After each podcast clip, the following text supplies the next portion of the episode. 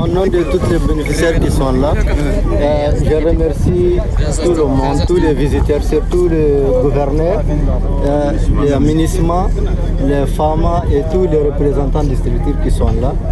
Hein. Parce que vu la, dans leur visite qu'ils ont fait pour les PDI, là, vu la situation qu'ils ont vue, moi je ne peux faire que faire un peu de lumière sur ce qui est là, parce qu'ils ont déjà vu. Vraiment, c'est une communauté en déplacement qui sont vulnérables. Ils ont les besoins aujourd'hui prioritaires, tels que l'eau à boire, les vivres, les soins. Comme vous voyez, on remercie aussi les partenaires qui sont là, qui faisaient leurs efforts pour essayer de faire quelque chose. Mais avec la présence du gouverneur, on sait qu'il va piloter beaucoup de choses pour que vont accéder